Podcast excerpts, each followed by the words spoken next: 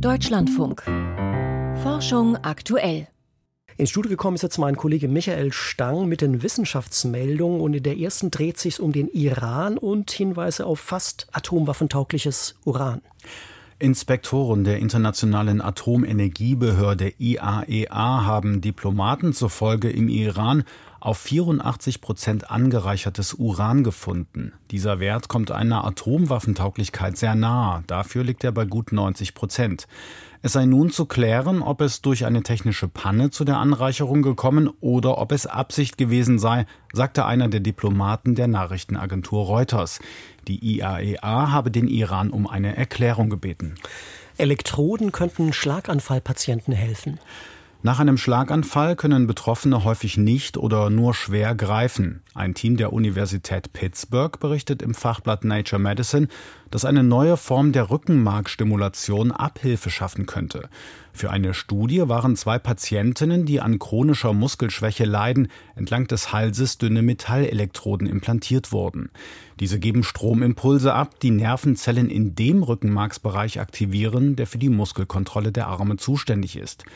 Die Methode verbesserte bei beiden Studienteilnehmerinnen die Kraft, die Beweglichkeit und die Koordination der Hände, und zwar innerhalb weniger Monate.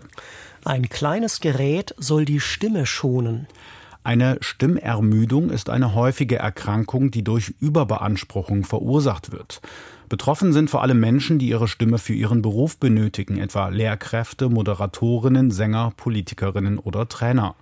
Um frühzeitig Überlastungen zu erkennen, hat ein Team der Northwestern Universität ein flexibles, drahtloses Gerät entwickelt, das sich Betroffene auf die Brust kleben. Dieses lernt zunächst, wie oft eine Person normalerweise ihre Stimme verwendet. Über Bluetooth werden Daten an eine App gesendet, wo Algorithmen mithilfe maschinellen Lernens das Singen und Sprechen unabhängig von Umgebungsgeräuschen unterscheiden, heißt es im Fachblatt PNRS. Anschließend wird in Echtzeit die Stimmaktivität überwacht und Warnungen bei einer drohenden Überlastung abgegeben. Auf der internationalen Raumstation darf ein Teil der Crew deutlich länger bleiben.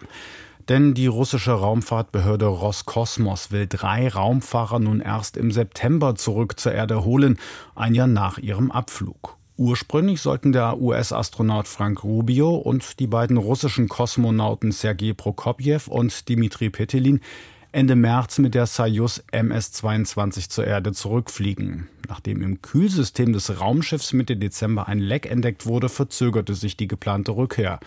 Die Raumfahrer haben die Verlängerung ihrer Mission auf der ISS laut Roskosmos positiv aufgenommen.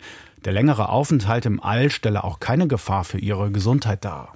Eine Vier-Tage-Woche hat offenbar viele positive Auswirkungen.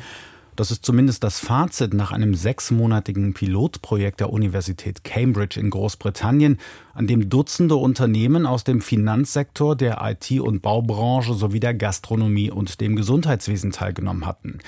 Demnach wollen mehr als vier von fünf der Firmen an dem Konzept festhalten. Durchschnittlich stieg der Umsatz der beteiligten Unternehmen während der Testphase in der zweiten Hälfte des vergangenen Jahres um 1,4 Prozent.